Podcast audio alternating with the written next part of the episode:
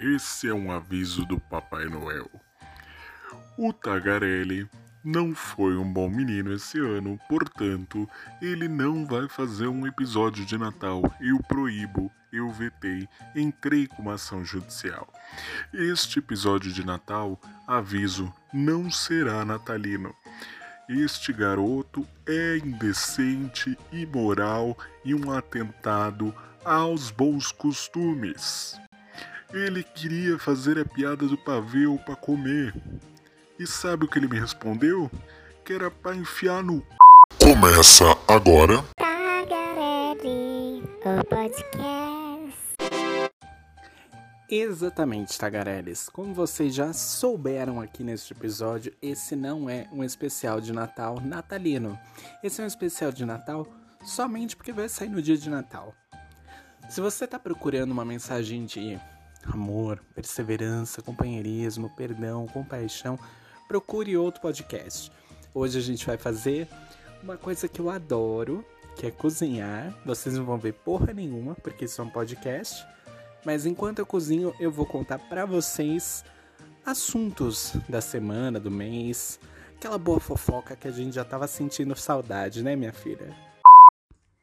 Para quem acompanha o canal lá no Instagram, no tagarelli.podcast, se você não segue, vai seguir agora. Vocês viram que eu ia falar sobre sexo. Não abortei a missão, eu só tive um pequeno receio de soltar esse episódio no dia de Natal, né, gente? Porque é. No mínimo pecaminoso. Então eu simplesmente decidi atrasar um pouquinho. Talvez seja o primeiro episódio do ano de 2021. Mas aí eu falei: hum, nascimento de Jesus, Natal, família, sexo talvez não seja o melhor tema. Então eu decidi fazer outra coisa. Eu decidi fazer uma coisa que eu não faço há muito tempo aqui no Tagarelli. Quer dizer, acho que eu nunca fiz no Tagarelli. Eu só fazia lá quando era quarentena é, que é fazer fofoca. Quem não ama uma fofoquinha, gente? E além da fofoca, eu decidi fazer um quadro novo, que é o Cozinhando Tagarelli, em que eu vou, vou falando o que eu quero falar enquanto eu cozinho e talvez eu vou falando aqui a receita, você pode seguir ou não, fica a seu critério, ou você pode achar que é uma merda, que provavelmente vai ser. É, é um teste. A receita escolhida para essa maravilhosa noite de Natal foi um, um pavê. Porque é pavê ou para comer. Eu fiz essa piada, eu fiz, gente. Me julguem. Mas, não, na ideia foi. Eu tava com vontade de pavê. E aí eu tava com vontade de tiramisu. E aí eu decidi fazer uma coisa entre os dois. Então, enquanto eu vou aqui arrumando os ingredientes, vamos pensar qual o primeiro tema que vem na cabeça de vocês quando eu falo Nessa última semana, assim, o que, que foi mais gritante para vocês? Cozinhando Tagarelli. Já sei. Provavelmente você deve ter ouvido falar do novo documentário de Anitta, a cantora Aninha, lá no Netflix. Se você não sabe, a Anitta já fez um documentário em forma de série, né, para Netflix. Acho que foi no ano passado que mostrou um, outras facetas dela e esse é uma nova pegada, assim, achei ele um pouco mais é, explícito do que o primeiro. Ele mostra um, um tempo menor, né? Um espaço de tempo menor. E o primeiro mostrava essa tentativa da Anitta de subir na vida, que era o Vai Anitta.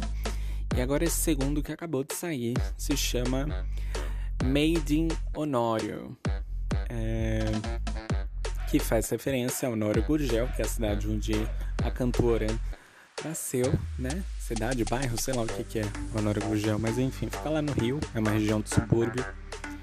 E basicamente ele mostra depois que a coisa rolou, depois que ela estourou. E mostra ali muito perto do Rock in Rio, que foi uma grandiosa apresentação dela, né? Só que teve coisas também bem chamativas nesse documentário da Anitta.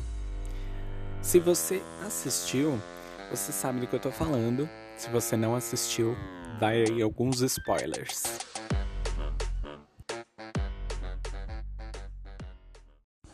Bom, o que, que eu vou precisar para essa receita? Vamos começar daí, né? Eu peguei dois pacotes de bolacha champanhe, eu peguei café solúvel, porque eu sou preguiçoso. É, para dissolver o café, vou precisar de água também. Aí vai a seu critério quanto você vai precisar de água de café solúvel. É, eu peguei duas latas de leite condensado, que eu não vou falar a marca, porque eu não estou recebendo nada para fazer publi. Peguei uma caixinha de creme de leite. Que mais? Chocolate 70%. Eu comprei duas barrinhas, né? Para poder fazer depois a cobertura. Peguei umas cerejas. E basicamente é isso. Ah, eu também vou usar um pouquinho de manteiga para fazer o recheio. Vamos lá. Enquanto eu vou falar essa fofoquinha da Anitta para vocês, é... eu vou passar aqui um cafezinho com o café solúvel e a água. E não é para tomar o cafezinho, não. Ele vai fazer parte da receita, eu já explico para vocês. Bom, agora que eu já estou passando o café, vamos lá. Vocês sabem que a nossa querida Anitta lançou esse documentário, né? E logo no primeiro episódio já teve uma bomba. Uma bomba que já tinha sido previamente noticiada pelo Léo Dias. Quando teve toda aquela treta do Léo Dias com a Anitta, ele falou que aconteceu uma coisa quando ela tinha mais ou menos 15 anos que mudou a forma com que a Larissa se comportava e aí ela se tornou a Anitta, né? Só que ele não falou o que que era, ele só deu, cantou galo e não falou o que que era, entendeu? É, nesse primeiro episódio a Anitta conta, é uma cena bem, vamos usar o termo visceral do documentário, em que a Anitta conta que sofreu um abuso sexual quando tinha mais ou menos 15 anos, 14 para 15 anos, que ela diz que concordou em transar com o cara só para ele acalmar um pouco, porque ele estava muito nervoso e tal, e era autoritário. E aí quando chegou na hora, ela desistiu, mas o cara continuou fazendo e aí foi horrível, pelo que ela contou. E quando eles terminaram, tinha bastante sangue na cama e o cara levantou e foi tomar uma breja. Macho escroto, né? Como a gente já sabe. Só que essa fofoca gerou muita repercussão na mídia.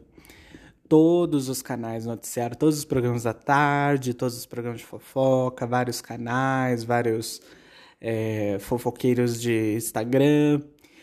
É, algumas pessoas acabaram condenando a Anitta por ser é, tão sexualizada quanto ela é, tendo sofrido esse abuso. E ela falou que esse momento fez com que ela se tornasse mais forte e mais decidida. E aí nasceu a Anitta, e, que é uma parte da Larissa, né? É um personagem. Eu queria aqui ressaltar o ponto que não justifica a gente ficar falando o quanto ela é sexualizada, é, associar isso ao abuso. Abuso é um assunto muito sério, abuso sexual ou qualquer outro tipo de violência, né? É, são temas muito sérios que a gente não pode acabar é, culpando a vítima, isso já é mais que sabido, só que a gente acaba esquecendo isso quando são pessoas famosas. As pessoas condenam muito as pessoas por contarem seus relatos, que precisam sim ser contados, precisam sim ser trazidos à tona para a gente ter essa discussão de novo de como a vítima não tem culpa no caso de qualquer violência. É, ela foi uma vítima e, ao mesmo tempo, é, a gente tem que lembrar que não importa o quanto a vítima tem essa sensualidade ou essa sexualidade, nunca se justifica ela sofrer um abuso. Estou falando aqui de uma forma bem geral, mas é um tema para a gente pensar bastante e trazer bastante essa discussão à tona, porque é claro que a Anitta é uma mulher foda como ela é, tem todos os problemas que tem, a gente sabe, mas não dá pra gente fazer o slut shaming, né? Condenar ela por ser uma mulher sensual e sexual, isso é dela e ela não deve ser culpada por isso nem tentar justificar a gente tentar justificar essa sexualidade dela em cima dessa situação de abuso. É um, um uma questão a ser levantada sempre, muito é, presente na nossa cultura, né? Mas ao mesmo tempo ainda tão condenável, tão condenada que a gente tem que repensar os nossos próprios conceitos o tempo todo. Abuso é um tema muito pesado para esse podcast, mas eu acho que é importante a gente, pelo menos, passar de relance com uma certa responsabilidade em cima disso. Mas a parte da fofoca é Léo Dias, mais uma vez, mostrando que é um filho da puta. Ele tem sim notícias quentes, o que é sempre muito legal, né? Ele tem sempre a fofoca em primeira mão. Mas por outro lado, não é, não é legal ficar jogando isso no ventilador, assim, se a pessoa não estava confortável em contar essa situação. Ela teve que fazer esse episódio aí no, no documentário dela para contar, porque as pessoas estavam cobrando esse posicionamento dela. Isso também é pesado, né? O quanto a gente coloca essa pressão em cima de grandes artistas para se posicionarem sobre determinados assuntos. E o meu café já está quase pronto. Então, Vou deixar esse tema por aqui enquanto eu vou dar conta do meu cafezinho.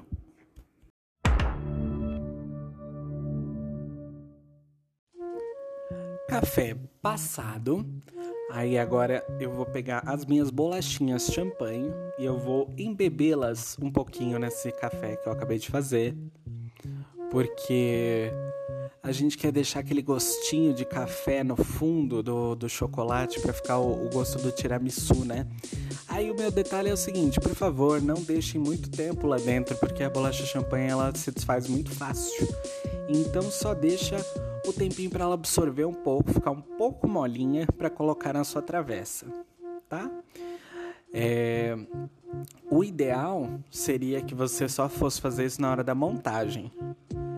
Eu já vou deixar meio pronto essas bolachas meio embebidas e, e num, num, num, num refratáriozinho aqui do lado. Mas o ideal é que você fizesse isso durante a montagem, com o recheio já pronto. É, eu fiz talvez na ordem errada. Talvez eu não seja tão bom assim na cozinha quanto eu imagino. Mas falando em Anitta, a gente tem que lembrar que a Anitta esses dias lançou uma música a música é da Luísa Sons, ela faz uma participação. Um clipe milionário, gente. Foi um dos clipes mais caros da história da música brasileira. Anitta, Luísa Sonza e Pablo Vittar lançaram a música Modo Turbo nessa semana. E assim, mais uma vez, a gente vê o quanto o marketing faz parte, porque a música não é lá grandes coisas. Eu gostei da música, mas não é assim um absurdo de boa. É, o clipe é muito, muito, muito bom. Ele se baseia em vários jogos de computador e jogos de RPG. Inclusive, a Anitta fez um pronunciamento quando você vê, por exemplo, a, a Luísa Sonza ou a Pablo falando sobre como elas escolheram as roupas e o estilo de cada personagem delas no clipe, que é mais basicamente elas são super-heroínas de um jogo de videogame, de RPG, combatendo um grande vilão. É, a Luísa falou que escolheu algo meio elfo. A, a Pablo falou que ela escolheu algo bem RPG. E a Anitta falou que se baseou muito no, no jogo Free Fire, que ela tá jogando bastante, ela tá na era gamer dela, né? Ela tá jogando Free Fire, fazendo live e tal, e ela já pensou que essa skin que ela usou, essa roupa que ela usou, esse visual, ela vai talvez vender mais pra frente para algum jogo, tipo Free Fire, como se fosse um uma skin do jogo. Ela quer vender a imagem para um jogo fazer um personagem com a cara de Anitta.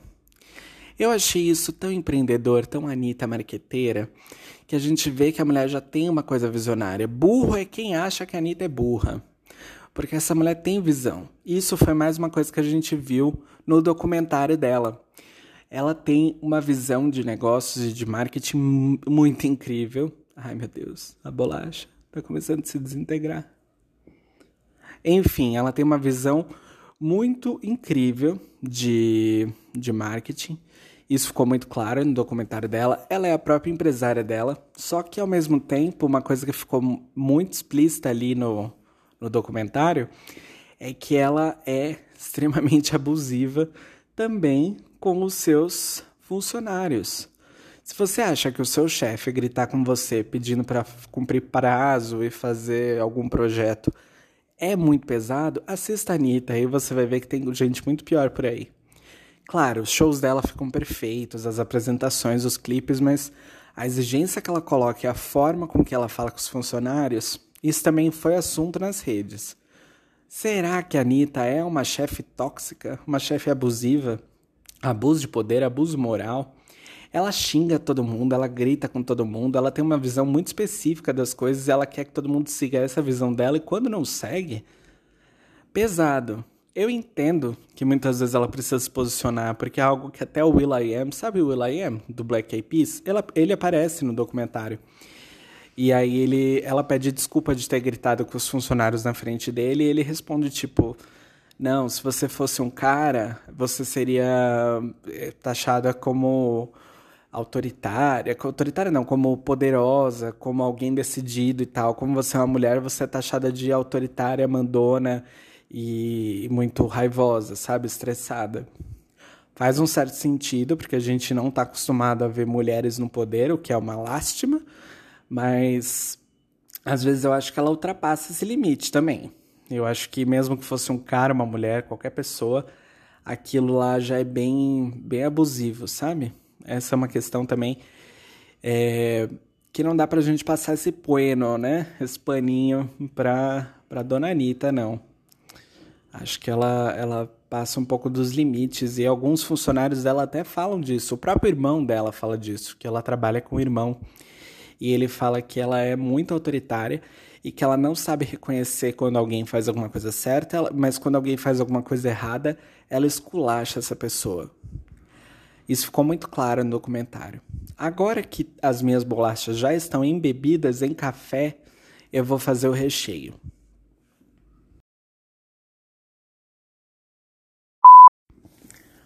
E a gente acabou de falar de Dona Pablo e vem aí também uma notícia que rendeu muito nesse último mês, que foi Pablo Vittar, foi escolhida pela revista GK, GQ, né? brasileira como The Man of the Year, o Homem do Ano. Gente, isso causou demais, porque todo mundo tava falando como é que a Pablo é um homem do ano, a Pablo é homem. Essa é uma discussão muito legal, porque se a gente pensar, a Pablo Vittar é uma drag queen. É, drag queens são geralmente, né? Existem outras variações, mas geralmente são homens que se vestem de mulher ou se veste de uma figura mais feminina. Eu não vou aqui ficar ditando o que é drag queen, mas em termos gerais é mais ou menos isso. É muito mais complexo que isso, mas é mais ou menos isso. Se vestem nessa figura feminina, nessa persona feminina, como um personagem. É, é o trabalho dessas pessoas. Não é como elas se identificassem como essa mulher, ou enfim. É um trabalho, é um personagem criado. E a Pablo Vittar é um personagem criado pelo Pablo. Ele usa o mesmo nome. Mas a Pablo é, ainda assim é um homem e foi considerado o homem do ano por tudo que ela ou ele atingiu neste ano de 2020, mesmo em meio à pandemia, lançou vários hits, fez participações, fez colaborações internacionais. Pablo faz tudo, né, gente? A gente tem que, que realmente enaltecer essa pessoa. E, e claro que isso traz uma discussão muito grande que é o que é ser homem. que daria para fazer um episódio só sobre isso. Do que, que é esperado dos homens e das mulheres socialmente, se a Pablo cumpre isso ou não. É, será que por ser um, um homem gay usando mini saia e malhando a bunda o dia inteiro e fazendo música que muitas pessoas acham questionável a qualidade musical dela, é, isso é um homem do ano? Eu acho que sim. E a revista GQ também achou. Enquanto eu tô te falando sobre isso, eu já peguei aqui o leite condensado, já peguei também É... Ah, eu não falei pra vocês, também vai um pouquinho de chocolate em pó. Eu tô usando chocolate em pó 50%. É... Pra fazer tipo um brigadeiro. Então, manteiga, chocolate e leite condensado. Vou fazer um brigadeiro até ele ficar num ponto bom de brigadeiro. ponto bom seria o ponto quase de enrolar. E eu vou misturando aqui enquanto eu vou falando com vocês. Tô mexendo a panela e falando besteira. Mais um dia normal na minha vida. Então, enquanto eu vou misturando aqui esses ingredientes, vamos falar também, já que a gente está falando aqui de Léo Dias. Léo Dias, ele fez outra notícia quentíssima, muito é, verídica, mas eu não sei o quanto ele não pisou na bola em soltar isso sem falar com a pessoa antes. A gente sabe que agora na quarentena uma galera engravidou. Uma galera tava aí em casa sem fazer nada, com o namoradinho, com o marido, enfim, começou a engravidar. São os bebês quarenteners que estão vindo aí, essa nova geração. Inclusive, eu vou ser um titio barra padrinho quarentena, né? Mas não vem ao caso aqui. Mas muita gente engravidou e dentre essas pessoas teve que Boca Rosa, Pink Mouth, Bianca Andrade. Boca Rosa, é, ela não sei nem de quanto tempo ela tá. Eu sei que ela ainda não tá nem de três meses, porque ela ficou muito puta que o Léo Dias soltou essa notícia essa semana. E, e ela ainda não estava pronta para contar as pessoas. Ela não tinha nem feito a publi. Eu tenho certeza que a Boca Rosa estava tentando fechar uma publi com alguma dessas empresas de de teste de gravidez para tentar fazer esse lançamento em conjunto, né? E não rolou, porque o Léo Dias já soltou antes e, e aí o, o Gloss foi lá, conversou com ela, ela falou que ia fazer um pronunciamento oficial, o que quer dizer que é verdade, né, gente? E aí depois, na mesma noite, ela soltou um post lá no, no Instagram dela, não fez stories, não fez nada é, o namorado dela, que é um ex-jogador de futebol e também youtuber, que eu não vou lembrar agora o nome dele, mas enfim, tá aí, o namorado da Boca Rosa. É, fez o mesmo post no, no Instagram dele.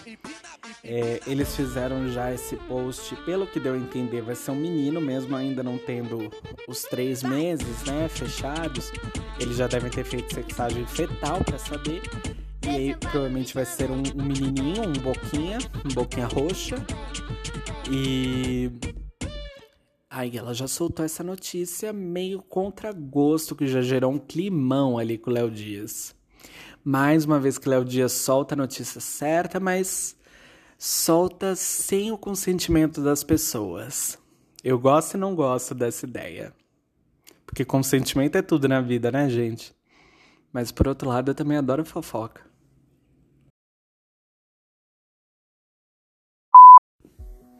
Além do Boca Rosa Baby, a gente já tem também outro bebê que deu o que falar nesse ano. Na verdade, não o bebê, os bebês. De Alok. Alok e Romana tiveram um filho no começo do ano. Aí, logo em seguida, ela já engravidou de novo.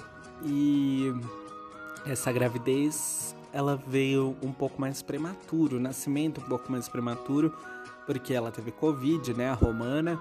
O Alok também teve uma complicação ali, o bebê nasceu super cedo, tá ainda na, na UTI neonatal, eles ainda estão tão vendo como é que vai ser esse, esse bebê que nasceu muito cedo, tá precisando ainda de cuidados médicos, tá precisando da incubadora. É, mas a questão é que eles tiveram dois bebês em um ano. Olha que absurdo. Já pensou? Em 2020 tiveram dois filhos no mesmo ano um no começo, um no final do ano. Mas isso não impediu que a Loki fizesse, claro, publis em cima disso. Então já teve live, já teve chá revelação, que foi uma cafonagem do caramba, já teve publi, já teve post dele com a mãozinha do bebê lá na, na UTI neonatal, já teve todo esse drama da Covid. Esse também foi um bebê que mexeu com o ano de 2020, os dois bebês de Alok mexeram com o ano de 2020. Agora imagina, quando um bebê começar a chorar, o outro vai começar a chorar. Ai, que preguiça que eu tô. Nossa.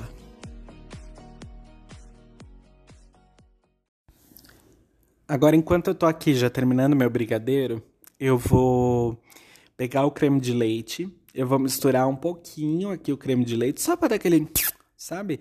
Aquele toquezinho, para ele ficar um pouquinho mais cremoso e menos ponta de brigadeiro de enrolar, um pouco mais, mais creme. E logo que eu já misturar esse creme de leite, eu já vou desligar o fogo para ele não, não cozinhar o creme de leite, né? Só para ele dar aquele pontinho e já vou levar para geladeira porque eu preciso desse recheio estupidamente gelado para poder fazer a montagem do nosso pavê para comer. É, enquanto isso, nós vamos falar sobre um tema que também deu muito pano para manga esse ano. Esse ano e, e nos últimos tempos ele, ele voltou de novo, né? Que foi a questão do Black Lives Matter, do racismo. A gente já falou sobre isso antes aqui no canal mas eu vou voltar a falar porque nós tivemos um caso durante um jogo lá na, na Liga Europeia que não me peçam para falar de futebol, gente. Mas enfim, tava jogando o time é, francês, eu acho que é o Paris Saint-Germain, não sei. É o time que tem o, o Neymar e tem o Mbappé, que é um jogador francês também, ficou muito conhecido na última Copa. É, os dois são negros. E hoje eu tô aqui para enaltecer um pouco o Neymar. Falo muito mal dele, mas é, dessa, esse mês eu vou tirar o chapéu para ele. Vou fazer a, a nossa querida Sônia Abrão, vou estender o tapete vermelho para ele, que esse mês ele merece, porque ele se posicionou diante de um caso de racismo que aconteceu ali no, no campo. Vou explicar. É, tínhamos os árbitros ali, o quarto árbitro, ele começou a arranjar confusão com um membro técnico da equipe do, do outro time rival ao Paris, que eu não vou lembrar qual é o time, mas esse, esse membro técnico aí, é, ele estava um pouco exaltado na beira do campo e ele começou a arranjar confusão com esse quarto árbitro e, ó, só para constar, eu tô colocando agora o nosso recheio na geladeira para ele gelar, tá? Só para não dizer que eu abandonei a receita. E aí é, arranjar essa confusão. E esse membro aí da, da equipe técnica, ele era, ele é um homem negro e e aí começou uma, uma discussão entre o árbitro e esse membro aí da equipe técnica e o quarto árbitro usou uma ofensa racial contra o outro homem, que é um homem negro, e aí naquele momento já se instaurou uma confusão. Nesse momento, o Neymar e o Mbappé, for, acho que é essa a pronúncia do nome dele, não sei direito, foram até o, o, outro árbitro e falaram que eles não iam jogar enquanto o, car, o quarto árbitro estivesse em campo, porque eles não iam concordar com aquele ato de racismo. Deu uma confusão do cacete. O jogo parou. A, a organização lá, que deve ser a FIFA, né? É, pediu por favor que eles voltassem para o campo e os dois falaram que não, não iam e que o jogo estava terminado por ali, que eles não iam aceitar aquilo. Acho que foi a primeira vez na história do futebol em que realmente uma manifestação contra o racismo foi efetiva e parou um jogo e não teve continuidade até que se resolvesse aquela situação. Depois teve várias pessoas falando que esse quarto árbitro é, tem um histórico já suicida, que o cara ficou super mal com a situação. É... Não vou passar esse pano. Não é porque o cara tem ideação suicida que justifica ele ser um babaca. Então a gente tem que aplaudir essa ação dos jogadores, que depois tiveram, claro, o apoio de vários outros jogadores. Mesma coisa aconteceu também na última semana, quando um menininho de um time desses infantil é, foi vetado pelo técnico por ser negro. Que o técnico falou que não ia colocar ele no campo porque ele, porque ele era negro, porque ele é negro.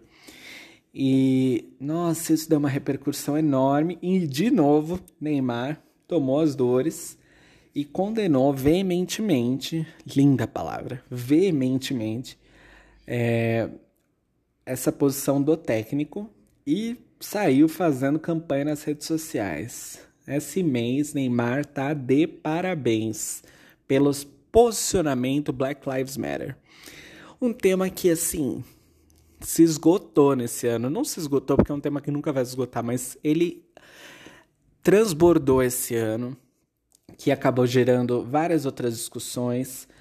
É, a gente tem que lembrar também ganhadores de reality desse ano. Pelo menos aqui no Brasil, os dois maiores reality shows, que são A Fazenda e o Big Brother, tiveram mulheres negras ganhando. Isso mostra muito o quanto esse ano foi importante para a luta da população negra.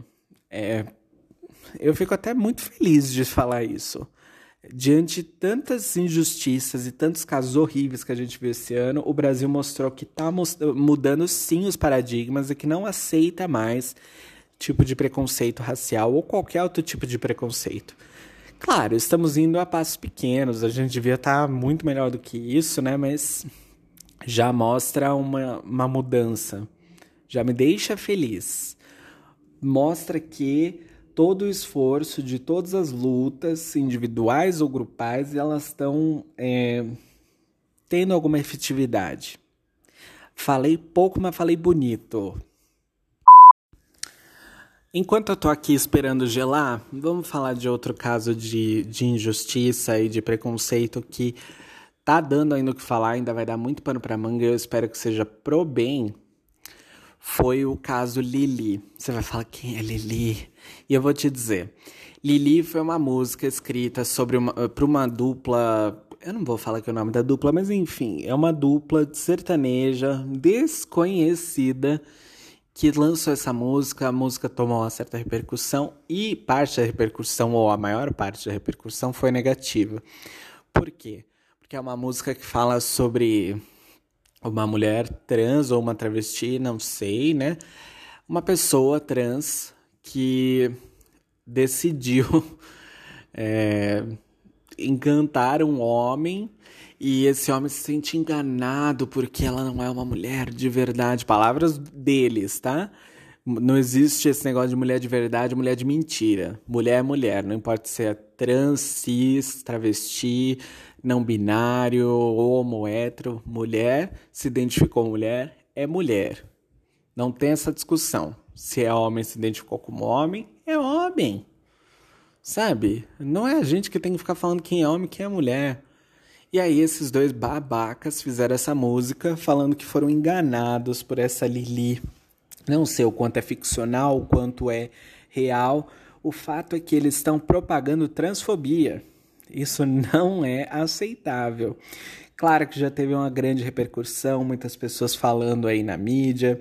Já teve até um posicionamento do ANTRA, que é uma Associação Nacional de Travestis e Transsexuais, né? Falando que vai entrar sim judicialmente contra esta dupla sertaneja.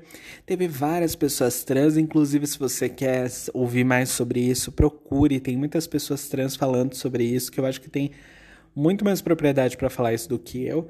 Mas o fato é que eu aqui só venho para fofoca, né, gente? A gente está aqui para falar o que é assunto no momento. E este tema ainda vai dar muito pano para manga, porque existe aí uma, uma fantasia de que mulheres trans ou travestis é, são pessoas que fazem um. Como é que eu posso dizer isso? É, eu até vi um termo muito interessante de uma antropóloga falando é o estelionato de gênero, estelionatário de gênero, que é a pessoa que engana dizendo que tem um gênero, mas não é. E essa é uma discussão bem, bem interessante para se ter, né? Do quanto as pessoas se sentem enganadas quando elas conhecem uma pessoa trans, porque acham que estão sendo enganadas de que aquela pessoa não é uma pessoa cisgênero. Isso é, é uma grande discussão que a gente ainda se permeia muito ali no, no preconceito e na dificuldade de aceitar as diferenças, é, na dificuldade de entender a diversidade sexual. Então, esse ainda vai ser um tema que vai dar muito, muito pano e a gente tem que estar tá muito atento aos nossos próprios atos de transfobia. Por exemplo, eu falei aqui mulher de verdade. Isso é um termo que pode ser que até escape em algum momento, mas não deve ser aceitável, não deve ser normalizado a gente chamar alguém de mulher de mentira, mulher de verdade, ou homem de mentira, homem de verdade, ou é, mulher biológica, sabe? Essas, esses termos eles são patologizantes, eles acabam machucando pessoas. Mais do que ser patologizante, a gente tem que pensar: porra, tô machucando alguém com a minha fala? Tô ofendendo alguém? Por que eu vou fazer uma coisa que ofende outra pessoa? Acho que esse tem que ser o princípio do que falam muito do politicamente correto. Não é politicamente correto, é, é socialmente assim. É, a minha fala, o que eu tô chamando essa pessoa, o que eu tô dizendo sobre essa pessoa, ofende essa pessoa. A minha intenção não é ofender pessoas aleatórias, gente. Eu ofendo pessoas muito específicas. Eu sempre ofendo pessoas que eu sei que eu quero ofender, não pessoas que eu ofendo sem querer. Eu não tenho intenção de ofender pessoas sem querer. Quando eu quero ofender, eu ofendo de verdade. E não vai ser por esses motivos. Não vai ser porque a pessoa é trans, não vai ser porque a pessoa é negra, não vai ser porque a pessoa é pobre, rica, de onde ela vem. Eu não vou ofender ninguém por causa disso. Essa é a pessoa. Eu vou ofender a pessoa pelo posicionamento idiota dela, pelo jeito babaca dela, pelas ideologias dela, não por ser quem ela é. Entende? Eu vou fazer um cursinho EAD de quem eu posso ofender e por quê. Aula número 1: um, Bolsonaro.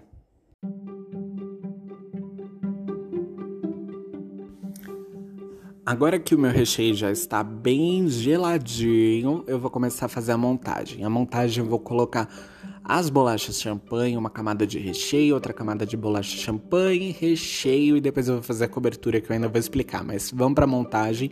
Enquanto eu for montando aqui, eu vou falar para vocês de. de. O que que eu vou falar agora? Ai meu Deus. Já sei. Outro tema que não é bem um tema, é um meme que rendeu muito esse tempo. A gente tem que falar agora sobre notícias legais, né? Tem o meme e tem a parte muito legal do meme. É, vocês viram, talvez, talvez, né? Eu não sei quem escuta direito esse podcast, só eu que vivo nesse submundo da internet dos memes. Mas um meme que ganhou uma repercussão no último mês foi o da Daisy do Tombo. Daisy do Tombo foi uma moça que chegou mamada de uma festa, chegou loucaça é, de uma festa, o que nos faz lembrar que, por favor, não façam festa, não, não aglomerem, né, gente? Quarentena ainda. Quer dizer, a quarentena praticamente já acabou, mas o vírus não. É, então, por favor, não bebam até morrer, bebam em casa. Bebam, enxacar em casa. Morre de se matar em casa. Mas não vão aglomerar na rua, pelo amor de Deus. É, essa pessoa, a dona Daisy, ela encheu a cara e tá voltando para casa. E aí, ai que saudade de fazer isso. Mas enfim, ela tá voltando para casa. E aí ela ela se encosta assim numa parede, só que a parede tinha um portão e o portão tava aberto. E aí ela despenca a menina, porque o portão dava pra uma descida, uma escada do cacete que terminava lá no inferno. E ela rola essa escada. É maravilhoso o meme. Eu me sinto bem porque depois é, a gente fica sabendo que ela tava bem, que foi só uma queda, que ela não se machucou, sério. Mas ela praticamente caiu dentro da sala de estar da casa de alguém, sabe? Era uma, uma, ela desceu a escada rolando e caiu na sala de estar de alguém. O meme deu muita repercussão. É, porque acho que as pessoas estão com saudade mesmo de ter essas quedas de alcoolismo. Mas. E aí ela tava lá embaixo. E aí nessa casa onde ela caiu. Esse é o pós-meme, né? ela conheceu uma mulher que morava lá, que é uma senhora que está fazendo um tratamento para câncer. E essa senhora ela tá muito debilitada e ela tá ferrada de grana, porque agora na quarentena tudo se destruiu, né, no financeiro, pro Brasil inteiro, pro mundo, né? E essa mulher, ela não tava conseguindo fazer o tratamento direito, porque ela tava sem dinheiro. E aí a Daisy, como ganhou essa repercussão com a, o meme, acabou usando a influência dela agora como meme é, e um pouco da grana para ajudar essa senhora. Então a gente pensa que há males que vem para o bem, né? Essa queda da escada ajudou ela a conhecer uma pessoa que precisava de ajuda e ela pôde usar essa repercussão toda para ajudar essa mulher. História incrível. Eu acho que dava pra fazer até um filme, talvez um curta. sobre isso. O poder da boa influência, né, gente? E eu tô aqui montando meu pavê e daqui a pouco eu já vou passar para vocês a cobertura.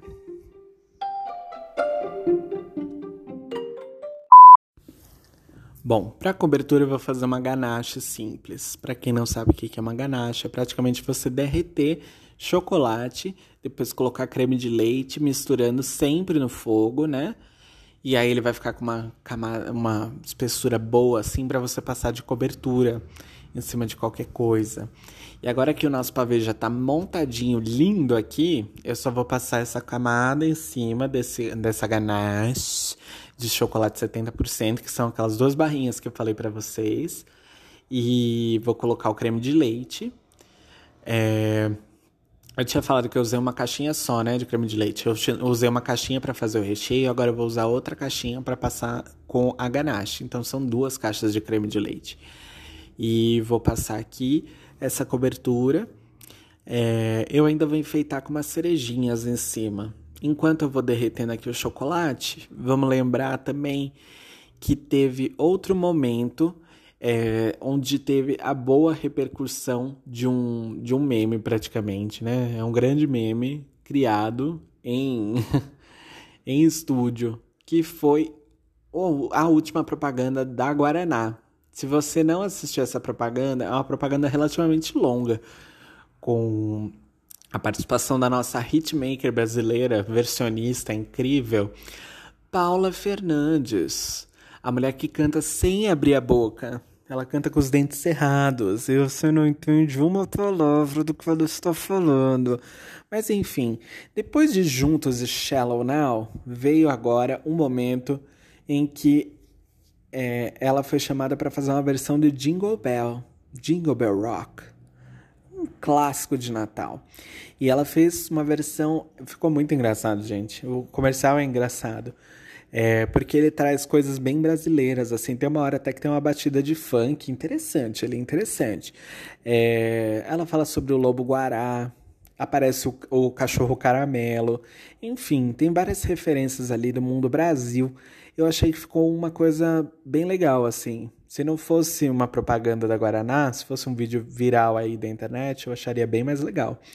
É, mas a, a, a, pegada é legal, é interessante. E aqui eu tô derretendo chocolate, já vou acrescentar o creme de leite. É, você tá acompanhando a receita? Tá gostando da nossa receita? É, eu queria trazer hoje esse espírito de Natal. E o Natal nada mais é do que a mistura do doce com esse amarguinho do café, né? Esse é o espírito do Natal. O Natal é uma época em que você ganha presentes, tem toda a solidariedade, amor, compaixão, mas também tem, tem parente chato, parente que faz a, a piada do pavê, tem o parente que fala já que tá sentindo gostinho do peru na boca.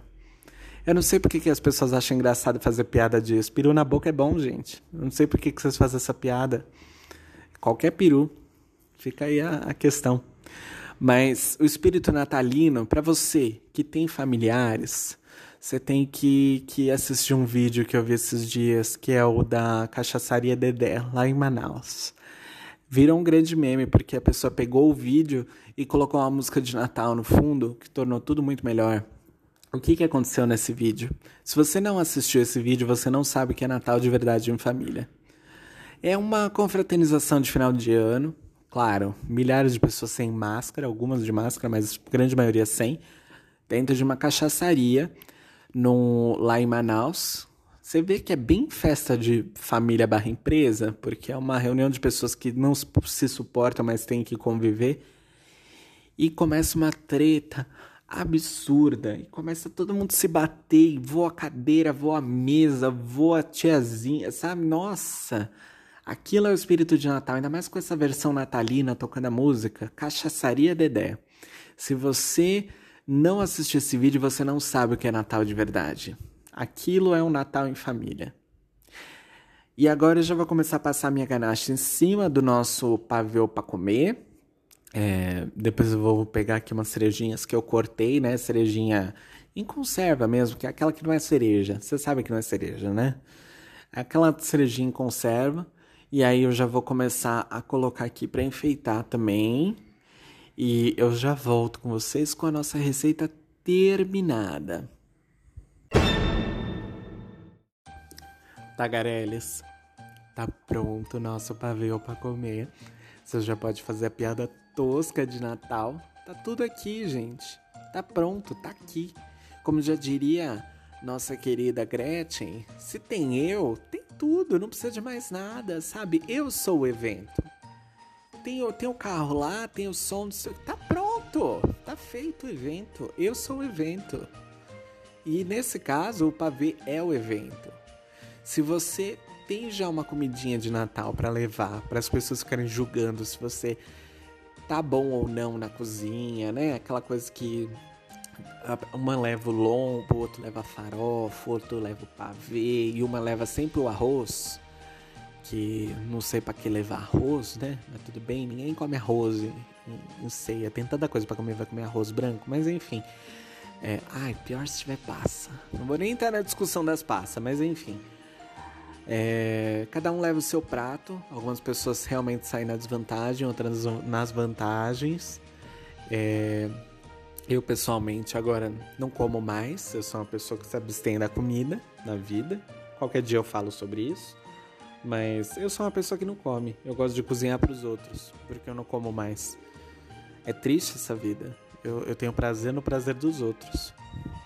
É, daria uma bela reflexão também. Mas é uma reflexão para minha terapia, não para cá.